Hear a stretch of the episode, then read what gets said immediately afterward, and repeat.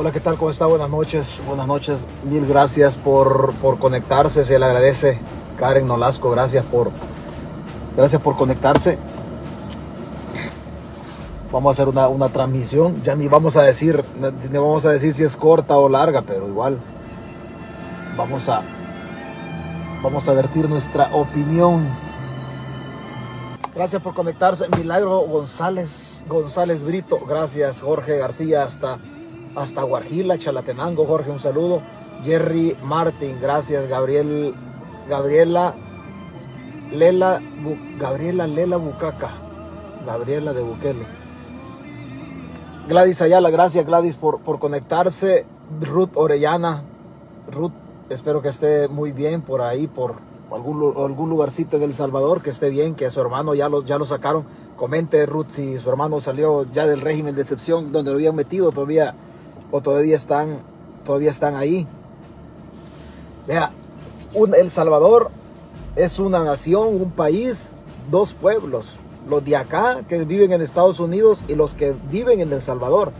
La diáspora que está en Estados Unidos y el resto del mundo, pero vamos a hablar de la diáspora de Estados Unidos los que, los que no tienen problema, aparentemente no tienen problema, pero tienen un problema existencial más grande que los que están allá, porque la diáspora de Estados Unidos no tiene el problema económico, pero tienen, otro, tienen otro tipo de tienen otro tipo de problemas de que los han manipulado. Los que están en El Salvador, yo creo que lo que siempre he sostenido es el problema, del, el problema del Salvador va a ser la diáspora. Yo siempre lo he sostenido que el problema va a ser la diáspora, no va a ser otro el problema de nosotros sino que, sino que va a ser, va a ser la, la, la, la, diáspora. A los salvadoreños allá pues los están sometiendo y los están matando porque hay que ser honesto. Pero el problema va a ser la diáspora. ¿Dónde nos hemos metido? En este laberinto de cosas de la reelección del presidente aparecen unos dominicanos, aparecen personas de color, color, digámoslo de así, de color, no vamos a decir, no vamos a decir la forma peyorativa o despectiva, porque pues no se trata de eso. Pero, pero aparece don Pedro Rivera cantando. O sea, yo, yo sí le voy a decir algo. O sea, ¿qué, qué, qué, ha, qué ha sido extranjero? ¿Qué ha sido extranjero metido en el quehacer político de El Salvador? O sea, déjennos a nosotros arreglar esta babosada. nada más. Nada más. Eh, Carmen María Fiallos, muchas gracias por estar acá, Carmen. Se le, se le agradece.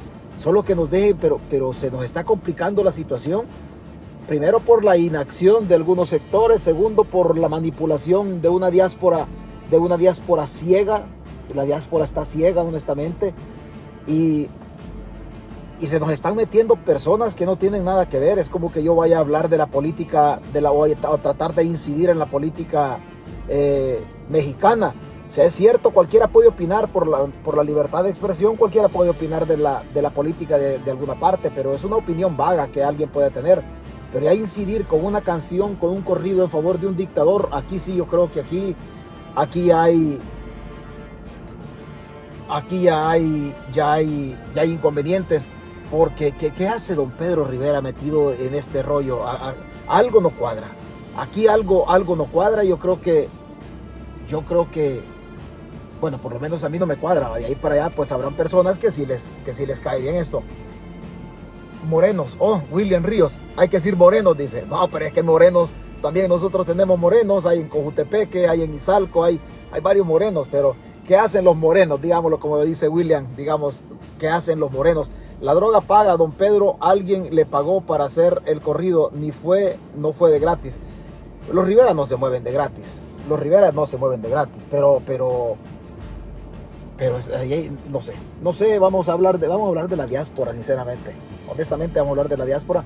Vea, anda una carta, anda una carta de una mujer, de una mujer, de una diplomática eh, salvadoreña que, tiene varios países asignados dentro de su representación diplomática. Ella está en Suecia, pero es concurrente, embajadora concurrente en, en varios, perdón, en varios países de, de Europa. Embajador concurrente se le llama aquel que, aquel que tiene la sede de un país y le tocan varios países así para decirlo, para decirlo en buena, en buena, en buen salvadoreño. Ella tenía, tenía varias, tenía varias obligaciones. Tatiana Pineda, vea, esta mujer, esta mujer, yo creo que si nosotros nos vamos al, a la importancia de la renuncia, esta es la, esta es la renuncia más significativa para el gobierno de Bukele. Honestamente, crecer, crecer con cariño. Pedro, Pedro Párramo, Pedro Párramo.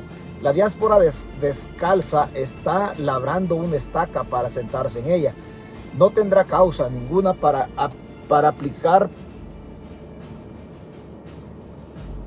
para aplicar para asilo, asilo, asilo político no sé, no sé al final qué es lo que vaya a pasar. Yo no le deseo nada malo absolutamente a nadie, pero, pero aquí la diáspora, la diáspora está bastante jodida, honestamente. Este programa es antifocas.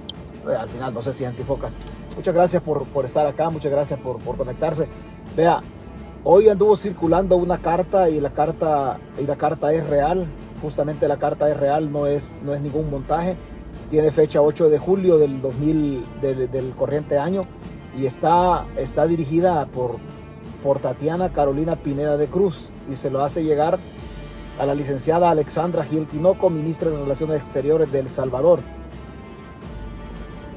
La carta, la carta es, es una carta de renuncia irrevocable, pero más allá de ser una carta de renuncia irrevocable, habla de las contradicciones de la, de la política del gobierno. Hace poco sacaron una ley en El Salvador, legislaron los, los diputados han legislaron en relación al, Hay una ley que habla de crecer juntos, crecer con cariño, crecer, no sé cómo se llama, pero se llama crecer. Pero aparentemente desde el nombre de la ley en El Salvador debiese de tutelar el desarrollo natural del, recién nacido, del infante. Pero a la, la señora Tatiana Carolina está renunciando justamente por trastocarle por trastocarle su derecho, primero el derecho, el derecho a ser lactado el, niño o, su hijo o hija, y segundo el derecho de ella como madre a lactar a su hijo. O sea, las contradicciones de todo esto, desgraciadamente estas, estos términos no se, no se observan. Vea lo que dice, yo Tatiana Carolina Pineda de Cruz, licenciada en Relaciones Internacionales. Oh, mire, aquí, aquí, hay aquí hay una ventaja, aquí hay una ventaja es, es licenciada en Relaciones Internacionales, o sea que la señora es, es diplomática de carrera, no es diplomática política, sino que es diplomática de carrera. A partir de ahí la, la señora está bien posesionada. Tengo el agrado de dirigirme a usted, le dice, en ocasión de en ocasión de atentamente exponer lo siguiente. Actualmente me encuentro desempeñando el cargo de ministra consejera en la Embajada de El Salvador en Suecia concurrente para Noruega, Dinamarca, Finlandia, Islandia, Estonia, Letonia y Lituania. Digamos, parte de la Europa pobre y parte de los, parte de los países nórdicos. Del mismo modo, soy la única madre con bebé lactante en el sector servicio. Soy la única. Soy la única madre, o sea, no hay otra. No hay otra madre en el servicio exterior que esté lactando.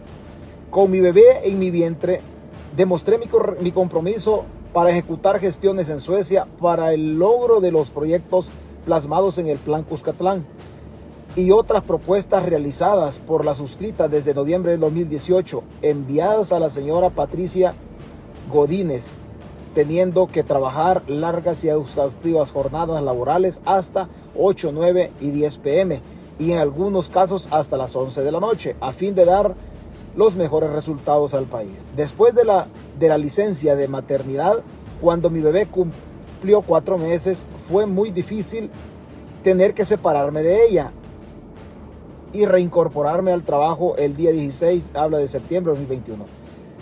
A mi retorno al trabajo, solicité autorización a la embajadora Patricia Godínez para consultar a la unidad de talento humano sobre la lactancia. Sin embargo, me informó que ella realizaría las consultas luego del 27 de septiembre. Me autorizó tomar una hora de lactancia materna hasta el 20 de noviembre, fecha en que mi hija cumplía seis meses. La embajadora Patricia Godínez amplió por, omitió por completo mi derecho a lactancia prolongada, por lo que mi hija perdió más de cinco valiosos.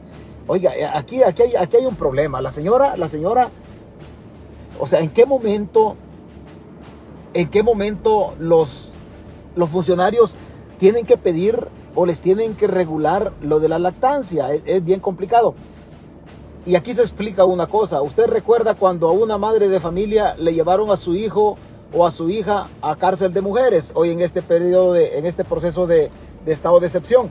Se la llevaron a que el esposo que estaba en libertad le llevara a la hija y la madre estaba en el, estaba en el, estaba detenida y ahí le daba pecho o le daba la chicha a la criatura. Estaba detenida y, y, y le, valió, valió un comino de que, de que la, criatura tuviese el derecho y la necesidad de, estar, de ser lactada por la madre. Hubo otro caso también, el que siempre traigo a colación, de la muchacha o la señora que tenía una hija que dio a luz, pero su hija tenía problemas y la dejaron en cuidado intensivo del Bloom. En una de las visitas que le hizo, la muchacha vivía en Panchimalco, en esa zona de Panchimalco.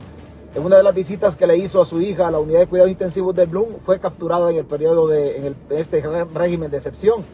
La señora la metieron presa y la niña murió en, el, en, el, en la UCI de, de, del Bloom. Y, y, a la hija y a la señora que estaba presa no le dieron permiso para ir a enterrar a su hija.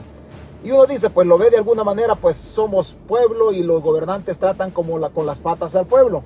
Pero yo creo que al final es una, una cuestión, de, una cuestión de, de, derecho humano y una cuestión de percepción humana de parte del gobierno. Porque los dos ejemplos que le he puesto, tanto la, a la niña que le daban, que la amamantaban desde la cárcel, como la otra madre que, que su hija falleció y a ella no le dieron permiso, creo que es un problema del gobierno, porque aquí estamos hablando de una, de una ministra concurrente en algunos países, o sea, no estamos hablando de, de, de, Juan P. o Juanita Pérez, estamos hablando de una diplomática de carrera que les renuncia a ellos por no garantizarle por no garantizarle el hecho de, de darle, así en buen salvadoreño, digámoslo, ni siquiera hablemos de lactancia, el hecho de darle, de darle chiche o pecho a su niña o a su bebé, niño o niña. O sea, pero esta señora, esta señora Tatiana, Tatiana Carolina Pineda, como no estamos hablando de Juanita, sino que estamos hablando de una mujer con capacidad académica, con preparación, con siendo ella una embajadora de carrera, va y les tira el cargo y en las patas, y se los tiró en las patas, y se los tiró en las patas, independientemente si si ella se queda sin, si ella se queda sin el empleo, si se queda sin el salario, ella privilegió el derecho de ser lactada o de darle de mamar a su criatura porque solo le estaban dando una hora y eso hacía de que su criatura fuese o perdió cerca de 5 cerca de cinco libras, lo dice la, la, misiva que le hace llegar a, a la ministra de Relaciones Exteriores. Qué bien por esta mujer, sinceramente qué bien por esta mujer, pero la política del gobierno es de chingar a las madres entonces, porque allá las que estaban presas, pues al fin y al cabo su origen es pobre, pero también le fue a pegar le fue a pegar en este caso a, esta ministra, a esta ministra, a esta ministra consejera que tenía, que tenía responsabilidades de representar al país en algunas. En ese contexto dice, por casualidad me enteré del derecho a lactancia prolongada y en esa ocasión tomé el valor para informar del funcionamiento y solicitar el beneficio directamente a la unidad de talento humano, quienes haciendo habría que, habría que ver, sinceramente. Yo creo que aquí hay un, hay un tratado que regula todo esto. Este gobierno está hecho con las patas. Este gobierno está hecho con las patas, pero bueno, después, después cada quien tiene sus, sus, conclusiones. Pero qué bien. Yo no sé quién es esta señora. Yo no sé ni siquiera quién es esta señora, pero, pero es prudente felicitar a esta mujer. Honestamente le digo, es prudente, es prudente felicitar es prudente felicitar a, estas, a esta señora. Mire, qué bien, qué bien. Así deberían, de, así debiesen de ser mujeres. Así debiesen de ser. Porque no se trata. Lo peor de todo es que cuando les dicen, cuando les dicen de que los derechos de la mujer, cuando hablan de la primera dama del Salvador que, que defiende los derechos de la mujer, pero son ellos mismos que al interior del gobierno le coartan al bebé y a la madre, al bebé el derecho a ser lactado y a la madre el derecho que tiene también de cumplir con, su, con ese, con ese eh, privilegio natural de darle de mamar a esta criatura. Pero que bien esta mujer les tira el cargo encima y los dejó, y los dejó tirados, los dejó hecho, hecho pedazos. Los dejó hecho pedazos. Qué bien, la verdad le digo, la verdad le digo que diplomática salvadoreña, la prensa lo recoge. Diplomática salvadoreña renuncia a cargo tras negativa de derecho a lactancia de bebé. O sea, la Laila sí puede mamar, ¿verdad? Bukele también puede mamar. No, Bukele no mama. Este, Bukele también puede ser lo que él quiere, pero, pero Laila sí puede, sí puede tener el derecho a que le den su chiche, pero ya los hijos del... No, aquí, aquí, sinceramente le digo, sinceramente le digo, aquí hay algo, pero qué bien por esta mujer, renunció siendo preparada. Se da cuenta por qué la educación es básica, se da cuenta por qué leer. Hay personas que critican el hecho, yo aquí estoy leyendo una noticia, yo estoy leyendo una noticia, hay personas que critican el hecho de que, de que el ser humano lea, de que el ser humano lea. Vea usted, usted tiene que acudir a la literatura en cuanto a que si usted lee, obviamente va siendo más eh, enriquecedor eh, su discurso, su plática, el argumento que usted tenga, no solamente para criticar al gobierno. La lectura sirve no solamente para criticar a los políticos, al alcalde, al ministro, al gobierno. La lectura también sirve para cuestionarse el rumbo de la vida en el proyecto individual que nosotros montamos en este mundo en cuanto a la persona humana. Entonces, leer no es malo. No vaya a pensar usted, no vaya a pensar usted como dicen en otros lados, ah, es que fulano solo lee. Vea, la lectura es básica. La lectura en las homilías cuando están dando la misa, tienen que ir a leer los evangelios para explicarle. Cuando están dando también las prédicas en los púlpitos o en, los, en, los, en las iglesias cristianas, también tienen que leer. Cuando usted participó en la, o sea, la gente que critica el hábito de la lectura, solo me dicen que no pasaron por la, que no pasaron por las aulas de la educación básica y que nunca en noveno grado o en que sexto grado leyeron Arturo Ambrogi o leyeron el getón, digo, de Arturo Ambrogi, o leyeron El dinero maldito, o El mínimo vital de Alberto Masferrer, o leyeron La Iliada, o leyeron El Jaraguá, o cualquier otra obra. O sea, la gente que dice que leer es malo, algo pasa, sinceramente algo pasa en la formación de estos seres humanos, pero siempre usted no deje de leer, usted no deje de leer. A nosotros cuando estábamos jóvenes, cuando estábamos hipotes por el cuarto, quinto grado, nos mandaban a leer los, los editoriales de los periódicos para sacar las palabras agudas, las graves, las esdrújulas, sobre esdrújulas, graves o había que ir a leer para, para llevar el orden de las, de la, en cuanto al tilde, al uso de la tilde en las palabras. Así era, así era, que le digo, permítame, permítame un segundo, permítame un segundo. Hay otro muerto en Izalco. ahorita, miren, me está cayendo aquí. Hay otro muerto en Izalco. Este volado, no sé no sé qué, ahorita lo sacaron al Mazzini, al Jorge Mazzini, o iba para el Mazzini y murió en el camino. Murió en el camino a las a las a las 9 9:40 lo sacaron de Izalco y murió murió a las 9, permítame, 40, murió a las 9:47. Son las 10 con 20 para nosotros. Son las 10 con 20. Hace poco, hace poco falleció ya se echaron, a otros se volaron, a otros ya, ya se volaron otro, vea.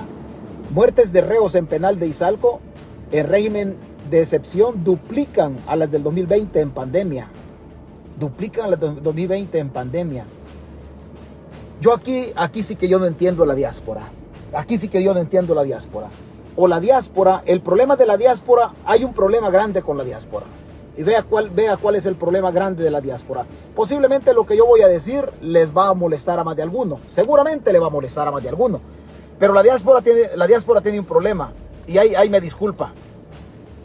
Cuando la diáspora, cuando la diáspora se viene para Estados Unidos, la diáspora, y ahí me perdona lo que yo voy a decir. Y voy a, y quizás yo voy a caer mal con lo que voy a decir. Pero no estoy ni en la más mínima necesidad de caer bien con nadie. Vengo aquí a la página a decir lo que yo, lo que yo es, eh, concibo de esto. Creo que con la diáspora hay que, hacer, hay que hacer dos cosas, o con El Salvador hay que hacer dos cosas, dividir a la diáspora y dividir a los que están allá en El Salvador. Pero al final creo que el nivel académico de la diáspora es deplorable. Al final creo que el nivel académico de la diáspora es deplorable. Y la capacidad de análisis de la diáspora tiene que ver con su capacidad académica. Con su capacidad académica. Pueden decir que los salvadoreños que residen allá dentro de los 20 mil kilómetros cuadrados no tienen comida y que no tienen trabajo. Y seguramente así es. Al salvadoreño que vive allá dentro de los 20 mil kilómetros le está costando subsistir. Porque el cipote sale con su título de la universidad, eh, sale a buscar trabajo y no hay empleo. Partiendo de ahí que no hay empleo, le cuesta encontrar la comida. Pero el salvadoreño está educado, el que está allá en El Salvador está educado.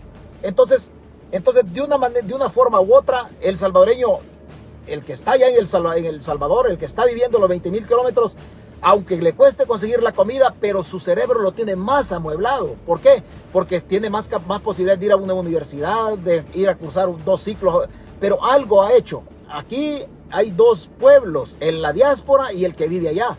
El que vive allá está más educado que la diáspora. El que vive allá está más educado que la diáspora. Y ahí me perdona lo que yo estoy diciendo. Pero la diáspora se viene del Salvador hacia acá y ya no vuelven a estudiar. ya no vuelven a estudiar, jamás vuelven a agarrar un libro, jamás vuelven a agarrar absolutamente nada, ni siquiera una obra, una novela que tenga relación con el quehacer, el quehacer político de la historia de la humanidad. Jamás han leído una obra que tenga que ver con Maquiavelo, con Juan Jacobo Rousseau o con otras personalidades, o 1984 de, Orwell, o la, rebelión en la granja de Orwell, que son obras que, reflejan o que explican el, el desarrollo político actual de El Salvador. A usted le va a parecer bien, pero bien curioso. Esa novela 1984 de George Orwell, esa explica lo que está pasando en El Salvador. Pero la diáspora se viene de allá y nunca y no vuelve a estudiar. El problema de la diáspora, el problema de los que se vienen para Estados Unidos, y ahí me perdona porque yo transmito de Estados Unidos, es que se vienen de allá. ¿Por qué? Porque con el bachillerato creen que ya lo saben todo. Y cuando vienen a Estados Unidos tienen la capacidad económica de comprarse el zapato que no se pueden comprar en El Salvador. Y se imaginan ellos, la diáspora se imagina que el hecho de andar 1.400 eh, dólares o andar 600 dólares semanales en la bolsa, eso ya les da, ya les da un estatus. Sí, les da un estatus económico o material, pero el dinero no tiene que ver con lo intelectual. La diáspora sigue teniendo los mismos problemas intelectuales que arrastró desde El Salvador y cuando viene acá a Estados Unidos los problemas se acrecentan. ¿Por qué? porque tienen capacidad económica, pero en lugar de encerrarse a leer una obra, se van para, los, para las barras, se van para los prostíbulos, se van para los nightclubs, se van para las salas de baile. La diáspora del Salvador es más pensante y perdóneme lo que le estoy diciendo si es que, si es que alguno de la diáspora se va a sentir ofendido, pero no tengo ni la más mínima, ni la, primero no tengo la idea de ofenderlo y segundo tampoco tengo la idea de quedarme callado. Pero aquí está ese problema, la diáspora salvadoreña es mal educada, no tiene formación académica, no tiene forma cómo cuestionarse el rumbo de la vida, ni la de él como proyecto individual, ni la del país como proyecto político en el caso de los gobernantes. Y la diáspora se está convirtiendo en el problema de los que están allá, porque los que están allá, ellos tienen, ellos tienen educación, ellos académicamente, los que están en El Salvador académicamente son más preparados que la diáspora, mucho más preparados, muchísimo académicamente. El problema de los que están allá es económico, que les cuesta encontrar la comida.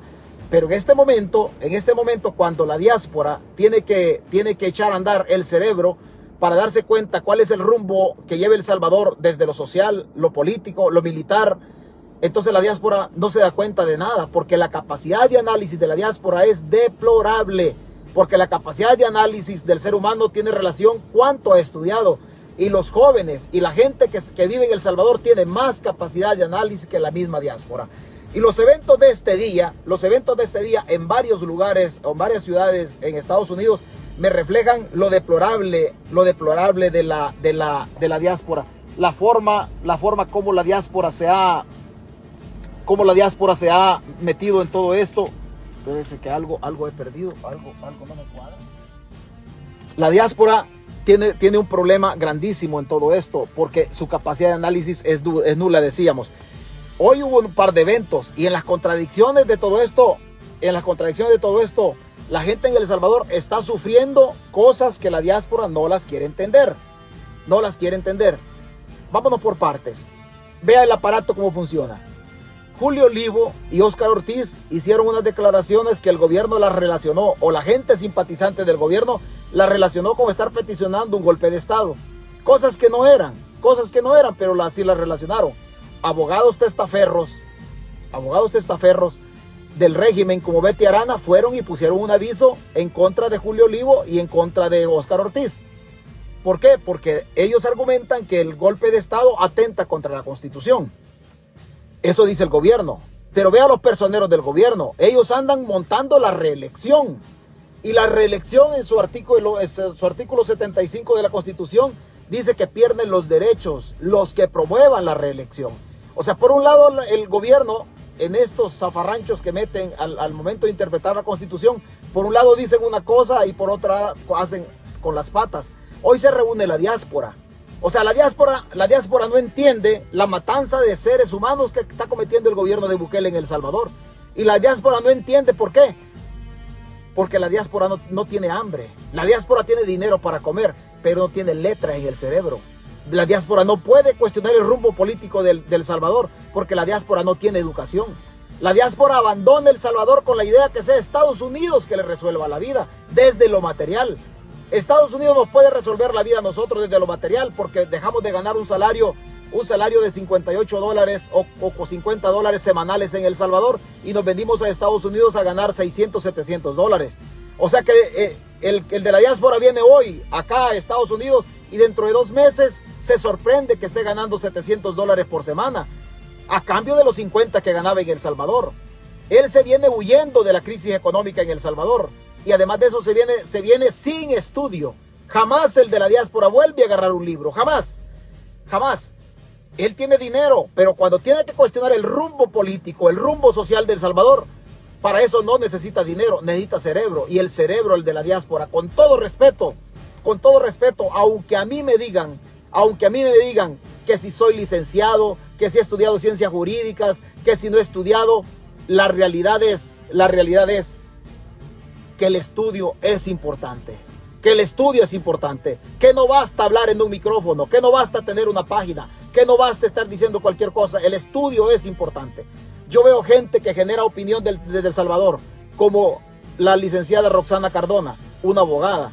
Veo otras personas que también hacen, hacen trabajo, hacen trabajo eh, cívico, en este caso denunciar las cosas que pasan en El Salvador, como Gladys Ayala, una socióloga. Estamos hablando de personas que están en, las páginas, están generando opinión, pero que tienen capacidad y preparación académica. Después veo al otro muchacho de la mira, a Herbert Vargas, que no sé si, no sé si siga estudiando, pero sí tiene preparación académica. Vale decir que el estudio sí es importante.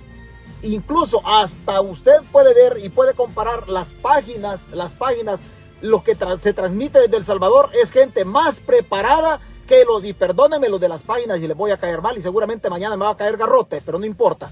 Pero hasta los de las páginas, está más preparada la gente que hace páginas desde El Salvador que nosotros que hacemos páginas desde Estados Unidos. De mañana van a decir que si yo soy el obispo de la, arquidiócesis de Santiago de María, pero eso no estoy interesado. Más allá de la educación que me puedan acreditar a mí o desacreditar a mí, los hechos ahí están. Los hechos ahí están. Y nos atrevemos a analizar el quehacer político en El Salvador. Pero lo que le estoy sacando a colación yo es que la diáspora no está educada como si está educado el salvadoreño. Ahí andaba Yanir Escobar generando contenido también. Otra abogada, es otra preparada Yanir Escobar entonces quiere decir que la gente que genera opinión desde El Salvador sí está preparada académicamente. Sí está preparada académicamente. Y que nosotros que tenemos páginas desde Estados Unidos no tenemos la misma preparación académica las que tiene la gente que tiene páginas en El Salvador. Y eso hay que decirlo. Y reitero, seguramente mañana me va a caer garrote y van a decir, y César Fuentes será licenciado, y César Fuentes... El problema es que la gente que cuestiona mi, mi, mi preparación académica es gente que vayan a preguntarle a, magistrados, a magistrados como, como Alex, Alex Marroquín, magistrado de, las, de la Corte Suprema de Justicia, con quien yo tuve el privilegio de ser compañero de aula. O sea, al momento de cuestionarme a mí, van y me cuestionan sin sentido. Que si fui sargento, que si fui vigilante. No, hay mucha gente y con todo, yo esto no acostumbro a hacer, esto no acostumbro a hacerlo, pero estamos hablando de, estamos hablando de educación y estamos hablando de preparación que sea mínima. Pero hay un montón de gente que se atreve a cuestionar la preparación académica del otro ser humano como que si estudiar fuese malo. Eso que le estoy mencionando de las páginas a las cuales yo también formo parte de este rollo, las páginas que transmiten desde El Salvador, están sus elementos, los administradores de esas páginas, más capacitados que los de las páginas que transmiten desde los Estados Unidos. Y le he puesto, le, he traído tres, cuatro nombres, Roxana Cardona, Gladys Ayala, Herbert Vargas, Yanira Escobar, y así usted se puede ver otras personas que andan también en, páginas con capacidad académica mucho mejor, mucho más estructurado su contenido que las páginas que transmiten desde, desde, desde los Estados Unidos. Después hay otra diferencia material, no intelectual. Intelectualmente están mejor las páginas de allá, pero hay una diferencia material, que es el hecho de que la gente que vive en Estados Unidos, seguramente las personas que he mencionado, tienen un problema que no lo tienen las páginas de la diáspora, que les cuesta encontrar el dinero más en El Salvador. A las personas que he mencionado, sean profesionales o no, les cuesta más encontrar el dinero allá porque es un problema, un problema material de allá. Y a los de las páginas de, Estados Unidos, a nosotros nos cuesta menos encontrar el dinero. Pero el problema del problema de la diáspora es intelectual. El intelecto de la diáspora es deplorable. Y mañana me va a caer garrote, seguramente. Mañana me va a caer palo. Pero eso es lo que está pasando.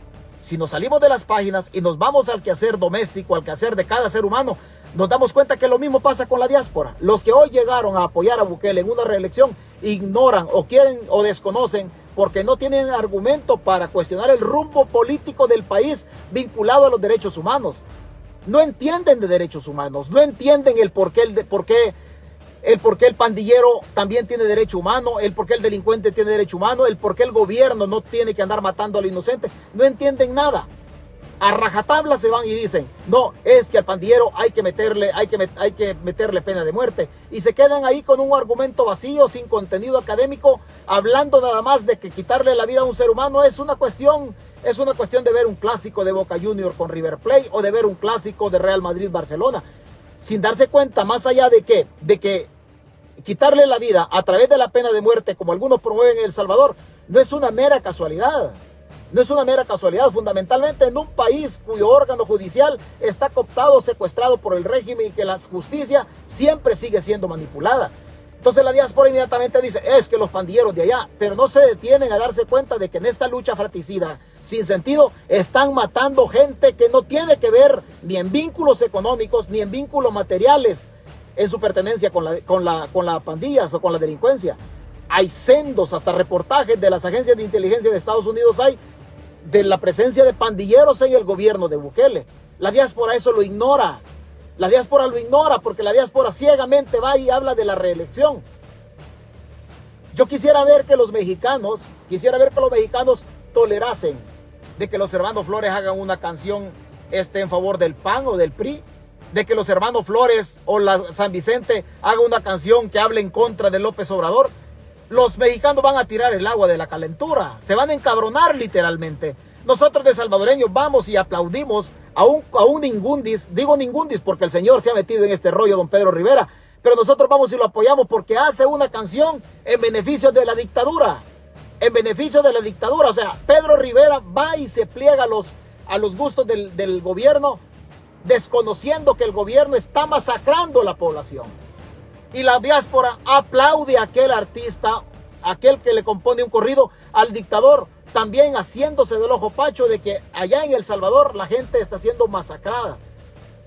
Porque la venta que han hecho de la lucha contra pandillas, aparentemente, la han hecho tan perfecta de que no hay inocentes muertos allá. Incluso el vicepresidente de la República sale dando, dando una versión, una versión tratando de justificar todo esto. La gente en El Salvador está sufriendo, está sufriendo o está sometida en esta, en esta guerra fratricida del gobierno. Dice que contra las pandillas. Pero usted que vive en El Salvador sabe que esto no es cierto. Que los que están muriendo son gente que no pertenecen a pandillas. O alguien me va a decir, alguien me va a decir que el muchacho Adrián, cuya imagen nosotros presentamos acá un día en relación a su hijo queriendo despertar a su padre. O alguien me va a decir que todos los, todos los vehículos de mototaxis que estaban en Jucuapa, dándole, las, dándole o despidiendo el cadáver del que en vida fuera Adrián, alguien va a decir que todos los que apoyaban a Adrián en el, en el acto fúnebre hacia el cementerio eran pandilleros. No, ahí estaban todas las mototaxis de Jucuapa en el departamento de Sultán despidiendo a una persona que no tenía vínculo con pandillas y que fue capturado un 18 de abril del corriente año. Pero a la diáspora le vienen a vender que la lucha es contra las pandillas y la diáspora en su capacidad deplorable de análisis. La capacidad de, de la diáspora en Estados Unidos para analizar la vida política en El Salvador es deplorable, vinculada a la educación. Vinculada a la educación, se da cuenta que tan importante es educarse. Se da cuenta que tan importante es leer. Porque hay mucha gente que no pasó por la universidad, pero tiene una capacidad de estructurar el análisis. ¿Por qué? porque lo ha hecho de manera empírica, pero leyendo literatura, obviamente, leyendo cositas que le vayan a amueblar el cerebro. En la mayoría de la diáspora no. Hoy piden reelección. Hoy vi a algunos de la diáspora pidiendo reelección de un gobernante que no entrega cuentas. Hoy pide la, hoy la diáspora en estas contradicciones. Está la diáspora diciendo, apoyando la reelección. La diáspora vive en los Estados Unidos. Los Estados Unidos tiene fichado, tiene fichado a los Bukele que pertenecen a una organización criminal transnacional. Los Estados Unidos tienen fichado al gobierno de Bukele de que está lavando dinero a través del Bitcoin y que puede atentar el Bitcoin contra el sistema financiero de Estados Unidos. Los Estados Unidos ha sancionado a Carolina Recino por, por vínculos con el narcotráfico y la corrupción de la pandemia. Las agencias de investigación de Estados Unidos también han relacionado Guillermo Gallegos con vínculos con el narcotráfico. El Departamento de Justicia norteamericano tiene procesos abiertos de carácter penal o criminales en contra de Osiris Luna y Carlos Marroquín. Todos estos hechos son hechos estructurados y fundamentados con pruebas. ya sean relatos, documentos, audios, fotografías, videos del involucramiento del gobierno de Bukele, de la persona de Bukele, Carlos Marroquín y, Osiris Luna en negociaciones, en sendas negociaciones con las pandillas. La diáspora todo esto lo, ignora. ¿Por qué? Porque la diáspora aquí tiene el problema en el cerebro. Aquí tiene el problema. La diáspora ignora de que Estados Unidos investiga a los corruptos en El Salvador. Al momento la diáspora no, muestra, no muestra ninguna postura en ir más allá. El por qué los investiga. O sea, la diáspora reniega del sistema de Estados Unidos, pero comen de Estados Unidos. La pregunta es, si están también en El Salvador y la reelección de Bukele es inminente y ustedes la desean, ¿por qué no se van a vivir a los, allá a El Salvador? ¿Por qué no parten a El Salvador? ¿Por qué no parte? ¿Por qué no parte? No sé, ¿por qué no, no se regresan a El Salvador? La diáspora sigue en, Estados, sigue en Estados Unidos. Desde aquí piden la reelección. La diáspora reniega de las investigaciones del FBI, de la DEA, del Departamento, del Departamento de Estado o todo lo arrojado por la Operación Vulcano. La diáspora lo niega, o lo niega o lo desconoce. Pero siguen viviendo en Estados Unidos. Si tan mal hace la, política, si tan mal hace su trabajo Estados Unidos, la pregunta es, ¿por qué la diáspora no se regresa a vivir a un país al que quieren la reelección, a un país que el dictador tiene sumida a su población, que no pueden hacer ni un comentario pueden hacer en Facebook? Los salvadoreños tienen miedo. Usted que, que vive en El Salvador, no me deja mentir. Usted tiene miedo, vive en El Salvador, lo primero que hace es no comentar. ¿Por qué? Porque le tiene miedo a su dictador. Usted lo, la otra cosa que hace es bajar cualquier cosita que sea, que tenga, aunque sea un TikTok relacionado con las pandillas o con un muerto, usted lo baja rápido. ¿Por qué? Porque cuando anda registrando los teléfonos, la dictadura a través de la Fuerza Armada y la policía, se le van encima, aunque usted no sea pandillero. Esos hechos la diáspora los desconoce o no los quiere ver. Entonces el problema de la diáspora está en el cerebro, está mueblado acá.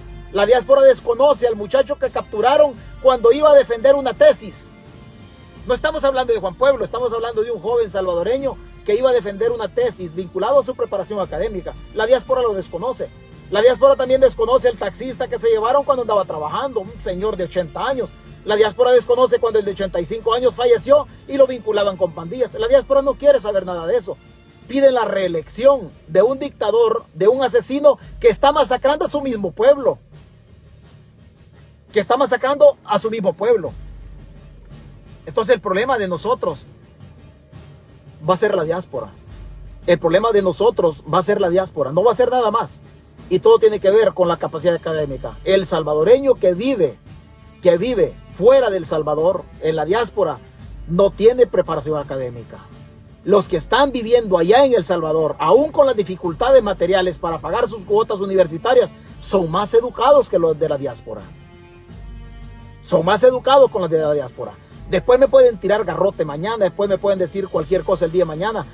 Cualquier cosa que me digan, yo no le debo la comida absolutamente a nadie. Esta es mi manera de pensar en relación a los hechos que se han dado hoy. En donde han participado gente de color. Que alguien dijo ahí el, término correcto. Donde han participado gente de color. O sea, ¿qué andan haciendo dominicanos? ¿Qué andan haciendo dominicanos? ¿Qué anda haciendo una youtuber en favor del aparato de propaganda del, gobierno? Claro está, a nosotros como opositores esta es una lucha cuesta arriba por muchísimas cosas, por muchísimas cosas. En el caso de César Fuentes no se trata de capacidad académica. Nosotros, gracias a Dios, estamos preparados para, para debatir, para platicar, para discutir con cualquiera. Pero tenemos nosotros un problema grande, que estamos luchando contra un Estado que es poderoso. El Estado salvadoreño es débil cuando se enfrenta a China, cuando se enfrenta a Alemania, a Estados Unidos. Pero el Estado es poderoso cuando se enfrenta a nosotros. Nosotros como opositores tenemos que montar todo, tenemos que sacar el tiempo para, para asistir a, los eventos, sacar el dinero de nuestra bolsa para hacer las cosas que hay que llevar a las actividades, nos toca poner todo. En cambio el gobierno salvadoreño agarra sus miles de, sus miles de dólares y lo destina a, una, a un evento, no entrega cuentas absolutamente a nadie. O sea que el gobierno anda haciendo, anda, anda, anda en una labor política con el dinero del pueblo. Nosotros no tenemos ese dinero.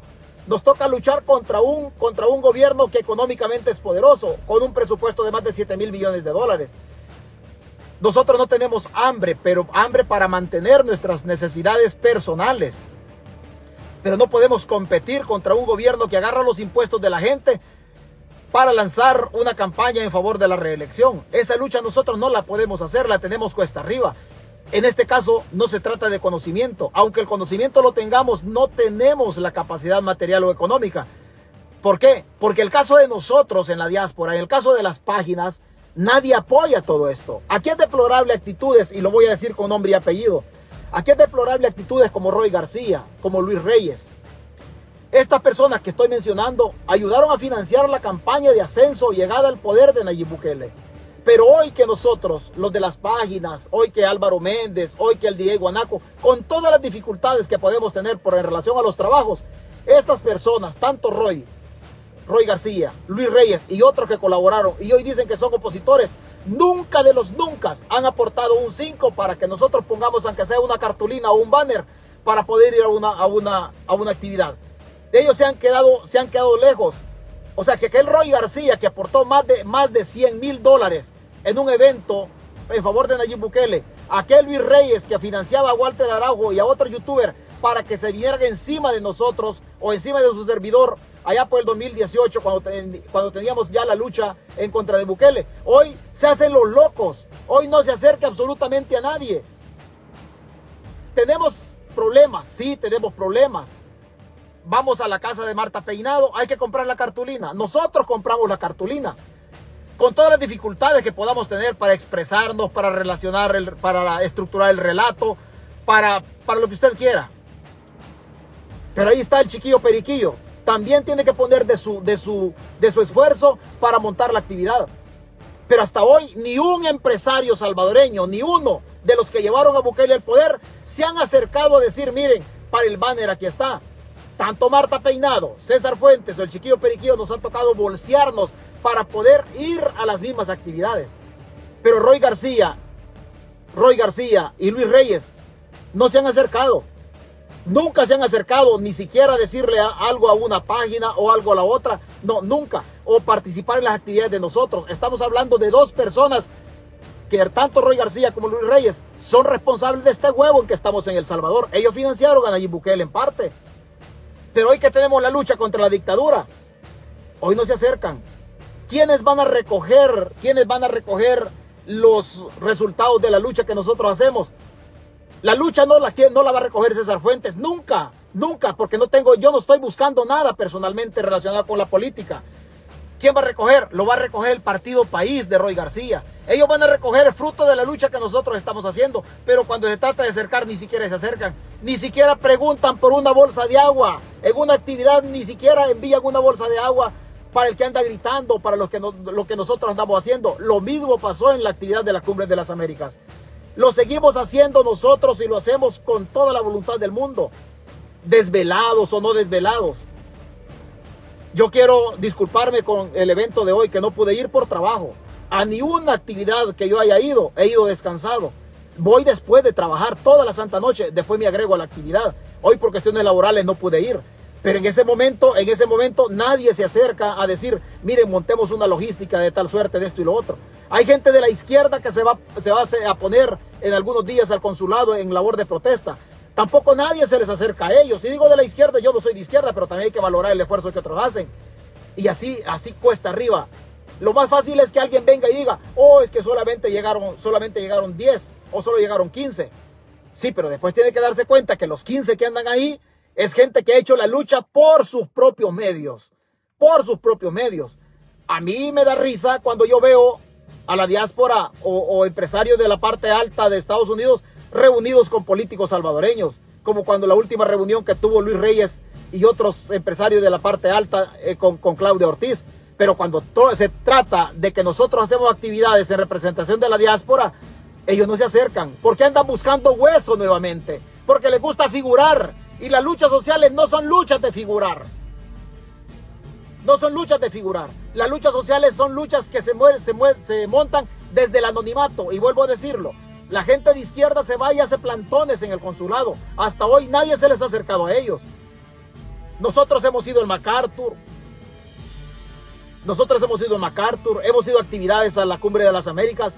Nadie nos ha regalado una bolsa de agua. Y no es que estemos pidiendo, pero se les nota, se les nota a los dos hombres que estoy mencionando, tanto Roy García como Luis Reyes, se les nota que tuvieron dinero para llevar a Nayib Bukele al poder, pero hasta hoy a los opositores, a nosotros, nunca se han acercado ni para una cartulina. Vean los problemas de la diáspora. Vean los problemas de la diáspora. O sea, no es solamente, no solamente estructurar el relato, conseguir información, después hay que darla a conocer. Hay que montar la logística para llevar el relato, para llevar la manifestación, para llevar la presencia nuestra en una esquina. Pero los que generaron el problema, yo nunca generé este problema. Yo siempre fui opositor desde el 2017 que inicié en esta, en esta lucha. Yo siempre fui opositor. Pero los que llevaron al poder a Bukele, hoy se hacen los majes. Roy García, Roy García, perdón lo que voy a decir, perdón lo que voy a decir. Perdón lo que voy a decir. Roy García y Luis Leyes, hoy se hacen los pendejos. Ellos metieron al país en este problema que tenemos. Hoy no se acercan. Hoy no se acercan. Yo no estoy con esto, no estoy llorando de lo que yo estoy haciendo, no. Estoy trayendo a colación un problema estructural dentro de la organización de nosotros, la diáspora, de la oposición. De la oposición, siempre que yo salgo. Y como dijo alguien, yo transmito de un carrito y sí lo hago desde mi carro. Bendito sea Dios, no es un carrito, es un Camry recientón. Lo hago y de aquí salgo a trabajar. Y usted debe saber una cosa, no he descansado una noche, un día y no lo he descansado desde el 25 de diciembre hasta estas alturas, una noche yo no la he dormido y aún así hago las transmisiones. Aún así hago las transmisiones. Yo no estoy con esto queriendo dar lástima con usted porque no esa es la idea. No esa es la idea. Gracias a Dios, el fruto de mi esfuerzo, del trabajo o del esfuerzo laboral de que yo hago, perdón, 10 con 48, del esfuerzo que yo hago, también me genera, me genera algún dinero para vivir y no le ando pidiendo a nadie. Pero yo no puedo estar poniendo mi dinero, mi esfuerzo en favor de una lucha de la oposición cuando los que generaron el problema fueron otros. Cuando generaron el problema fueron otros. Pero usted debe saber, hoy no fui a, no fui a la actividad porque estaba cansado y tenía mucho trabajo. No descanso una noche desde el 25 de diciembre y no voy a descansar hasta el día del pavo, el último jueves del mes de noviembre. Yo no le estoy diciendo a usted que por eso me tenga lástima, es mi decisión. Pero también participar en las, en las actividades de la oposición también es mi decisión. Y aún así yo voy, yo voy y lo hago. Oh, pero se le hace fácil a los disque empresarios como Roy García, como Luis Reyes y otros chafarotes que montaron este problema en El Salvador. Es bonito estar echados en su casa mientras César Fuentes va a trabajar. Es bonito quedarse echado en su casa mientras César Fuentes después de salir de trabajar toda la noche tiene que incorporarse a las obligaciones y tengo que llegar a poner tengo que llegar a poner la mejor cara. ¿Por qué? Porque la gente que está ahí no tiene no tiene derecho, no tiene derecho ni necesidad aguantar mi mal carácter por el desvelo. Y aún así vamos a las actividades. Hasta hoy nadie se nos acerca. Pero hay gente como Marta Peinado, que esa mujer hay que felicitarla. Hay gente como el chiquillo Periquillo, que independientemente que tenga problemas para, para, para expresarse o lo que usted quiera, pero el, esfuerzo que el chiquillo Periquillo hace con todo su, con su sobrepeso, con su enfermedad que él nunca lo ha ocultado, vale la pena ese esfuerzo. Nadie se lo valora. Nadie se lo valora. Lo que más uno encuentra, ay, callate, hijo de puta, que callate esto, que callate. Esos son los problemas de la diáspora. Esos son los problemas. Contra esas incapacidades intelectuales de la diáspora, nos toca luchar a nosotros. Contra eso nos toca luchar a nosotros.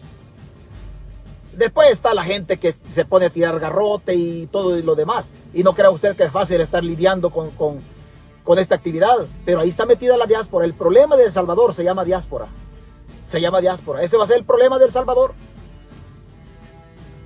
Dice, dice, ¿cómo se llama? Don Elmer Cepeda dice, ¿dónde está Don Elmer Cepeda? Ahí vas a seguir llorando toda tu vida a ver hasta dónde llegas. Es que, vea, vea, fíjese bien, sí, fíjese bien. César Fuentes como individuo no está llorando. Es que yo no estoy llorando, señores. Es que yo no estoy llorando. Yo no tengo hambre. Es que créame, yo no tengo hambre. Si la maldita, el maldito hábito mío es que no me puedo quedar callado. Que no me puedo quedar callado. Pero yo no tengo hambre si no estoy llorando. Yo no estoy llorando. Quien llora es la patria. Quien tiene dolores de parto es la patria. Pero también yo soy parte de esa patria. Es que el huevo aquí es que nosotros ya hace rato nos vinimos del Salvador. Pero la tierra no puede salir del pensamiento de nosotros. No puede. Usted puede pensar que yo estoy llorando. Yo no estoy llorando. Si es que yo nunca he pedido nada para mí. Nunca he pedido nada para mí. O usted cree que lo poquito que yo entiendo de política, que lo poquito que yo le conozco la historia, tanto a la izquierda como a la derecha. ¿Usted cree que como youtuber, hablando cualquier pendejada, el gobierno no, no puede estarme pagando dos mil o tres mil dólares a mí con las pendejadas que, que el gobierno necesita? ¿Usted cree que Wichito 503, Wichito un youtuber que el gobierno paga, ¿usted cree que tiene más capacidad que César Fuentes al momento de relatar o estructurar algún contenido en YouTube? El gobierno me puede estar pagando mi dinero. Lo que pasa es que yo no ando tras el dinero de otro, ando tras el dinero que a mí me cuesta. Yo no voy a llorar, va a llorar la patria. Yo no voy a llorar, primero Dios y yo no voy a llorar. Va a llorar el salvadoreño que está allá, ese es el que va a llorar. Yo no, yo, yo no voy a llorar, yo, yo no crea usted que yo estoy aquí. Ah, es que este, sí, este tiene hambre. Yo no tengo hambre, señores. Yo no tengo hambre. Y dirá usted, este tramite, tramite desde, desde el carro. Sí, yo tramito desde el carro. Yo tramito desde el carro. Y no crea usted que yo nunca puede decir alguien, alguien de los que están aquí conectados, que César Fuentes ha pedido un 5 ni para su movimiento, ni para el movimiento libertario hemos pedido dinero nosotros, nunca. Y hay gente que ha colaborado de su entera voluntad, como Carla Milán, el señor Magaña, Sergio Echeverría, han colaborado de su voluntad. Pero las primeras actividades que nosotros hemos realizado, todas corrieron por mi cuenta. Yo nunca le he pedido un 5 absolutamente a nadie. Nadie me ha mandado un 5 a mí de los conectados y nunca he andado pidiendo dinero para una actividad mía. Yo no tengo, no tengo, no tengo necesidad. Pero la gente que está ahí adentro, esa gente sí necesita que sigamos hablando. Esa gente sí necesita que sigamos hablando. A los que están matando allá. No sé quiénes son. Yo no sé quiénes son. Pero hay un sentimiento, hay una empatía en todo esto. Hay una compasión porque está jodido. Yo no voy a estar llorando, vea. Vea. Le voy a sacar, le voy a sacar a colación o le voy a traer a colación. Vea. La pusimos aquel día. La pusimos aquel día. Esta es la foto, esta es la foto del niño de Adrián de Jucuapa, el que mató el régimen. El que mató el régimen, aquel muchacho que las mototaxis de Jucuapa se han puesto ahí, se pusieron a darle, a hacerle una, un tipo pasillo para que su, su funeral o su féretro pasara por ahí. Este niño le está diciendo al papá, papá ya despierta, le dice. Despierta. Yo no sé quién era Adrián. Y yo no sé quién es ese niño. Adrián ya se fue de esta tierra. Adrián ya se fue. Mi más sentido pésame para la familia. Un convencionalismo social. Mi más sentido pésame es un convencionalismo social, que hay que decirlo. Pero ni el, más sentido pésame va a revivir a Adrián y ni el más sentido pésame le dar de comer a esta criatura que queda. Adrián lo mató el régimen.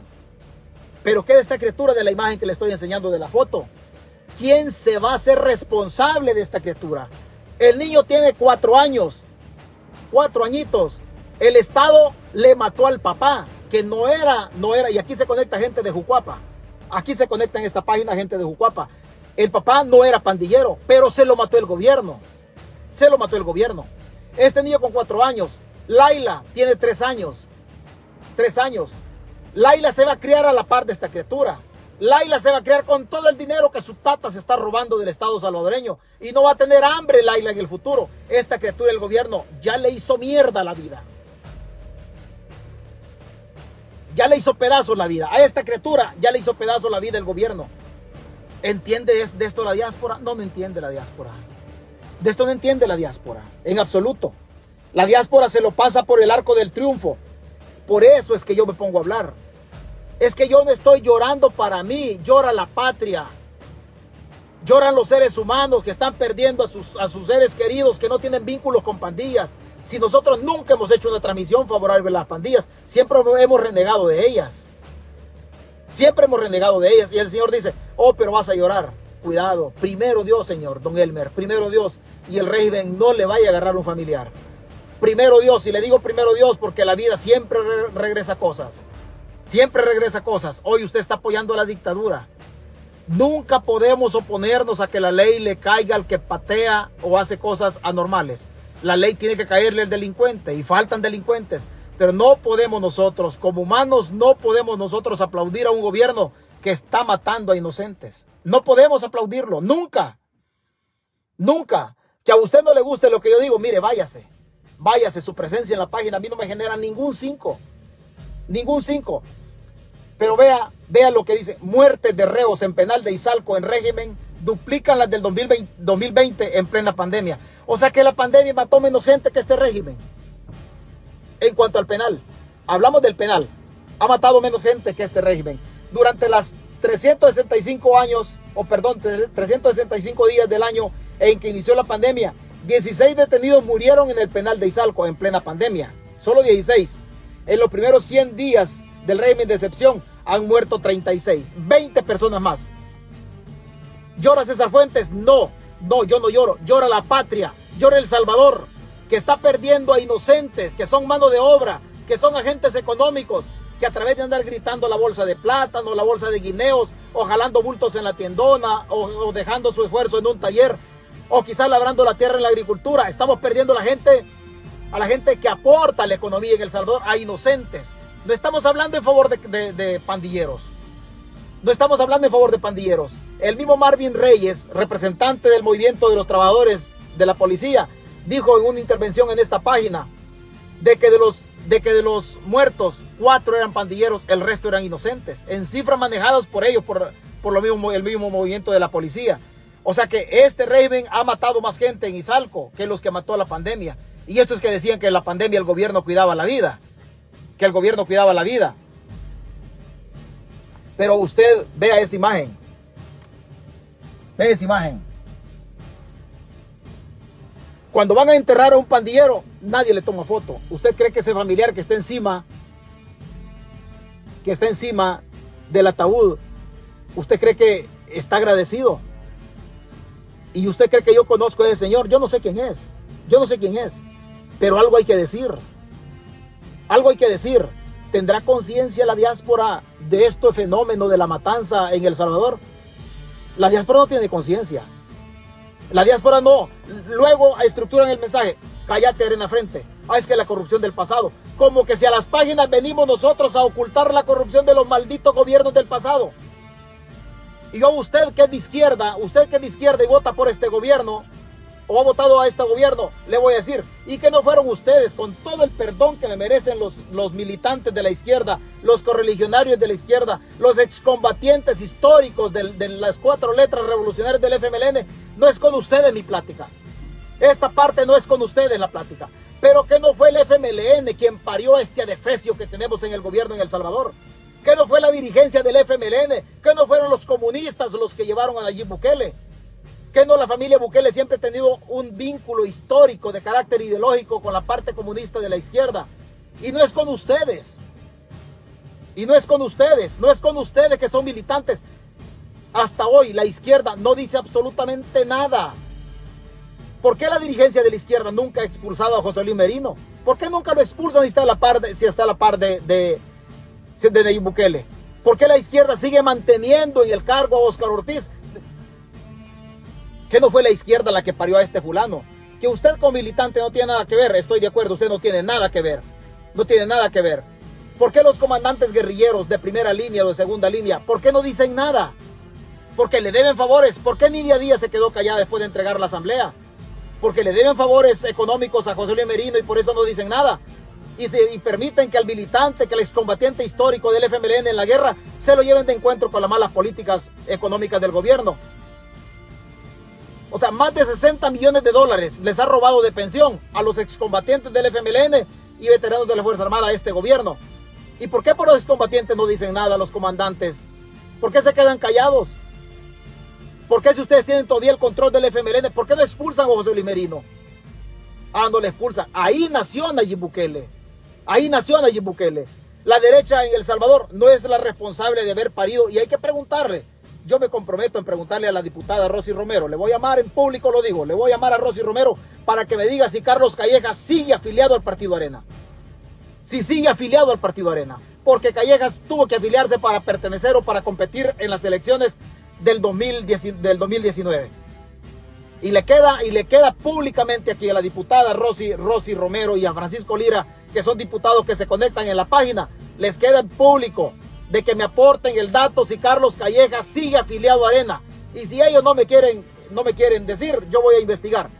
Si Carlos Calleja sigue afiliado al Partido Arena, va a ser una vergüenza para el Partido Arena también, como le es una vergüenza tener a José Luis Merino a la par o en el FMLN, que son personas que están dándole sustento económico y sustento político al gobierno, a, esta dictadura de Bukele. Esto no tiene patas, pata ahí, ahí encima de la tierra, esto tiene raíces profundas, pueblo. Y aquí dice, oh, que callate arena frente. Y no con los areneros gobiernan ustedes. Y no con los más corruptos de la izquierda gobiernan ustedes. ¿Y cuál es la diferencia? ¿Quién llora? Yo no estoy llorando. Llora la patria, perdiendo sus hijos. Llora El Salvador. Lloran las madres. Lloran las madres que le llevan a sus hijos. Ellos son los que lloran. Yo no estoy llorando, solo estoy levantando la voz por personas que no conozco pero que mi empatía, mi espíritu de, sacrificio, mi espíritu de cuerpo me lleva a solidarizarme con el esfuerzo, el sacrificio y el luto de esas familias. Yo no sé ni quiénes son ellos, pero no podemos guardar silencio.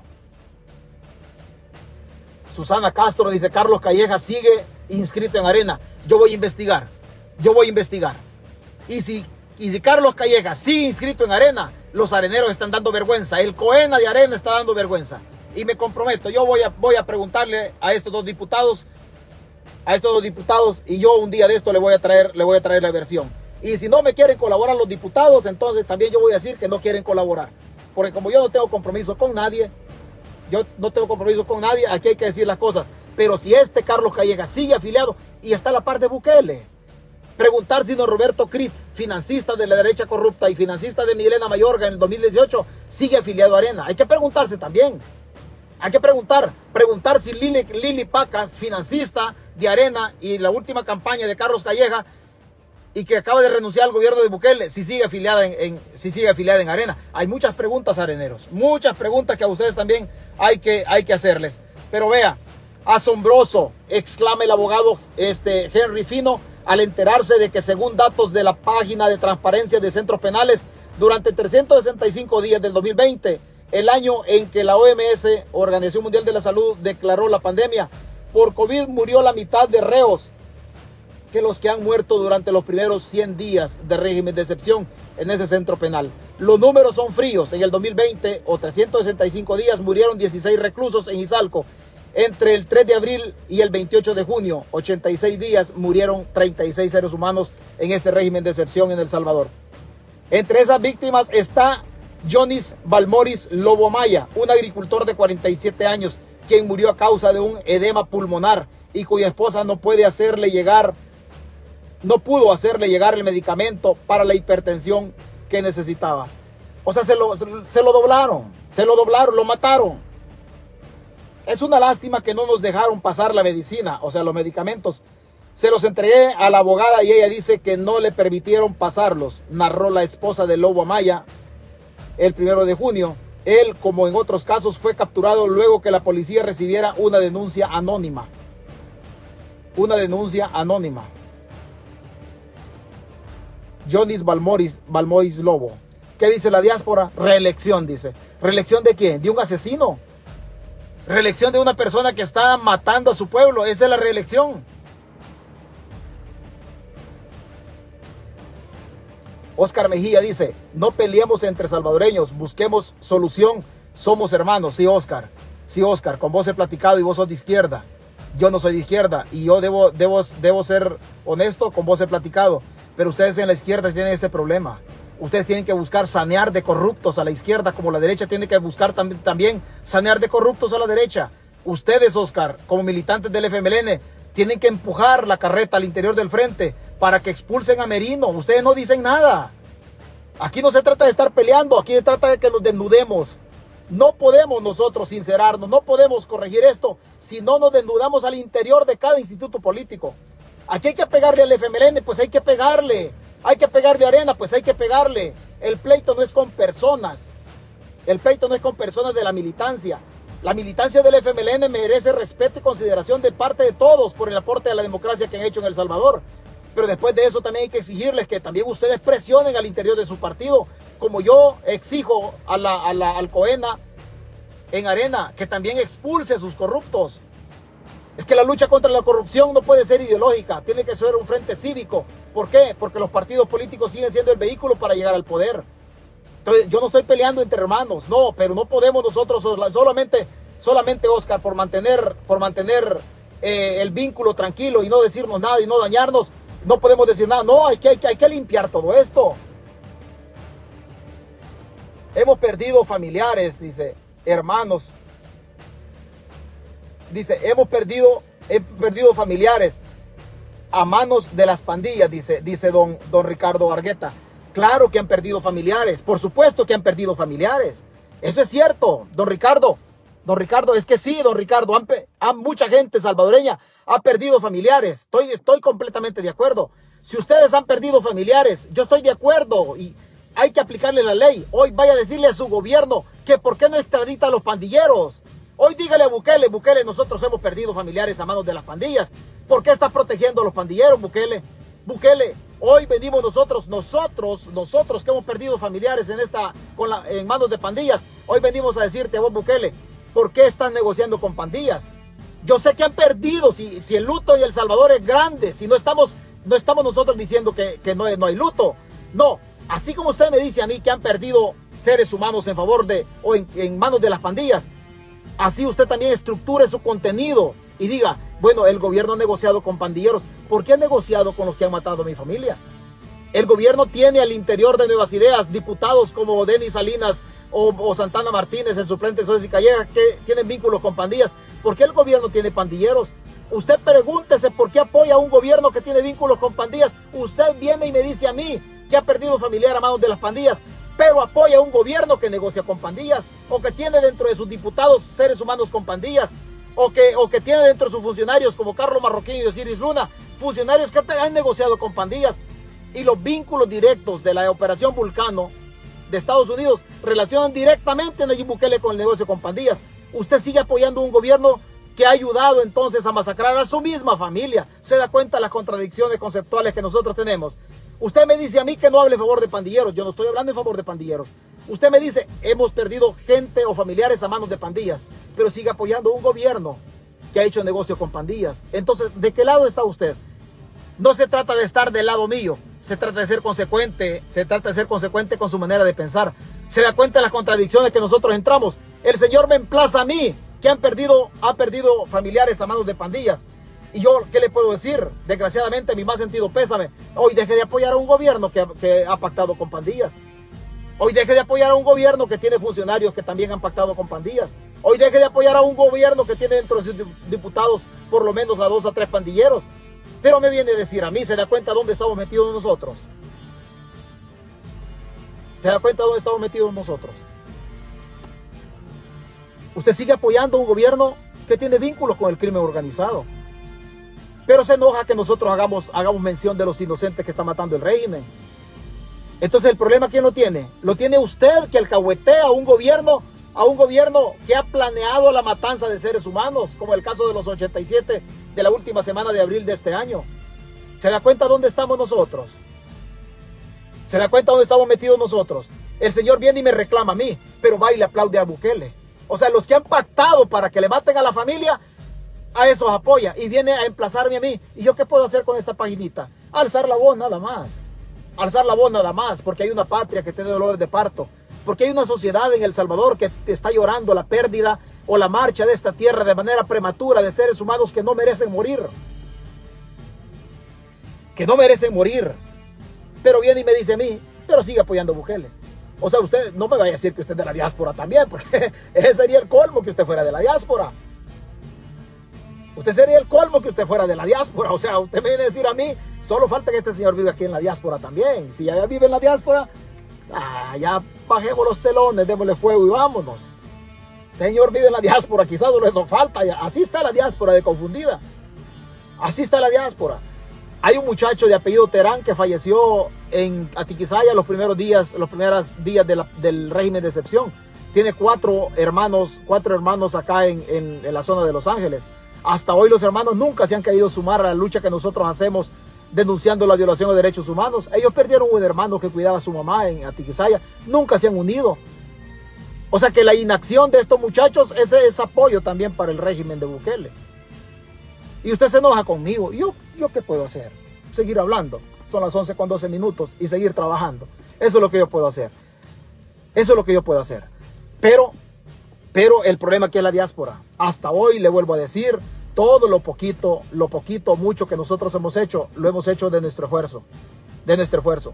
Ni personas que llevaron a Bukele al poder, ni personas. Es bonito, es bonito. Roy García está echadote ahí en su casa ahorita. Echado está allá. Ellos llevaron al poder a Bukele, ellos lo financiaron. Hoy viene César Fuentes, tiene que ir a trabajar toda la santa noche. Y cuando haya necesidad de aportar algo para llevar alguna pancarta, tengo que comprarla. Comprar el, el pilo o el cayón y también hacer el mensaje. E irme a poner por ello también. O sea que me toca las de, las de sacerdote de parroquia pobre. Abre la iglesia, pone las cortinas, barre, eh, trapea, le da la bienvenida a los fieles, da la misa, recoge la limosna y se la come. Ya para comer ya no hay. O sea, todos nos, aquí vamos a trabajar como lo hacen todas las personas, como lo hace Marta Peinado. Oh, pero es bien bonito, ¿verdad? Los que generaron el problema, allá está en el Valle de San Fernando, Roy García echado, seguramente viendo la transmisión, seguramente viendo la transmisión. Allá estar por el DNB, Luis Reyes, platicando con políticos, porque Luis Reyes no ve las páginas y le vale madre. No, hoy también, hoy también, así como ustedes financiaron a, financiaron a, a Nayib Bukele y lo llevaron al poder, hoy también, ya, ya que ustedes dicen que son opositores, vengan, únanse, Únanse, Luis Reyes, así como vos diste dinero a Walter Araujo y el youtuber Roberto Silva para que montaran una campaña en mi contra en el 2018. Así aportar también al resto de páginas que andan para arriba y para abajo para que hagamos una labor de oposición entre todos.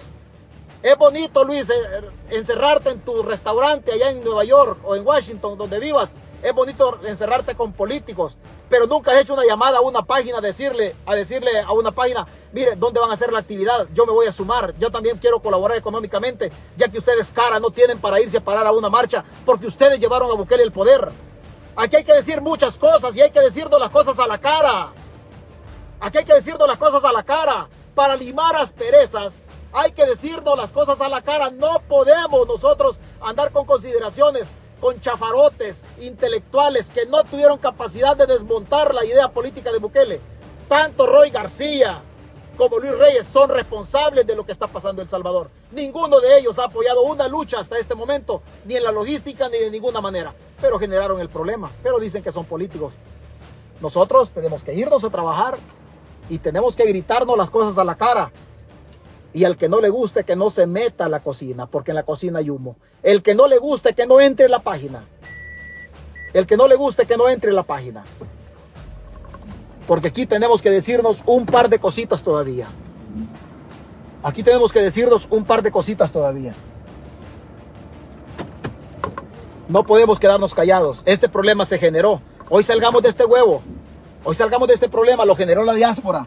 Que al final es la misma diáspora que es la misma diáspora que, apoya es la misma diáspora que apoya que apoya al gobierno. ¿Mm? Hoy levántense, hoy levántense donde están en la comodidad ustedes empresarios de la diáspora que llevaron a Bukele al poder. Hoy levántense, no sean huevones. Hoy levántense, hoy vean que la patria tiene necesidades. Hoy levántense vean que a su pueblo lo están masacrando. Tome agua, dice, se va a morir de cólera. Don, don Robin. don Robin Santos, no, papá, yo no. No, yo, le pongo emoción a las cosas. Siempre en mi vida ha sido así. No, no, no se preocupe, no se preocupe por mí. No, estos señores hoy que se levanten. Pero no nos podemos quedar callados, pueblo. Usted no tiene por qué estar esperando que su gobierno le solucione las cosas. Revelémonos en El Salvador, los tienen sometidos. Vámonos revelando poco a poco. Vámonos revelando poco a poco. Cuando los pueblos se rebelan, no hay un gobierno, no hay una dictadura que aguante ante la rebelión de las masas. No hay una dictadura que aguante entre la rebelión de las masas. Mi plática no es de arena del frente. Aquí hay gente de izquierda conectado y gente de derecha. Mi plática es cívica intentando, intentando despertarlo a usted. Intentando despertarle ese espíritu combativo que usted tiene. No hay un gobierno, no hay un dictador que aguante ante la rebelión de las masas. Tenemos que rebelarnos, sí o sí, no tenemos opción. No tenemos opción. Tenemos que rebelarnos. Quizá no, no le guste a la gente lo que estamos diciendo. Yo no estoy hablando de un golpe de Estado. Estoy hablando que hay que revelarnos porque este dictador está matando a la gente.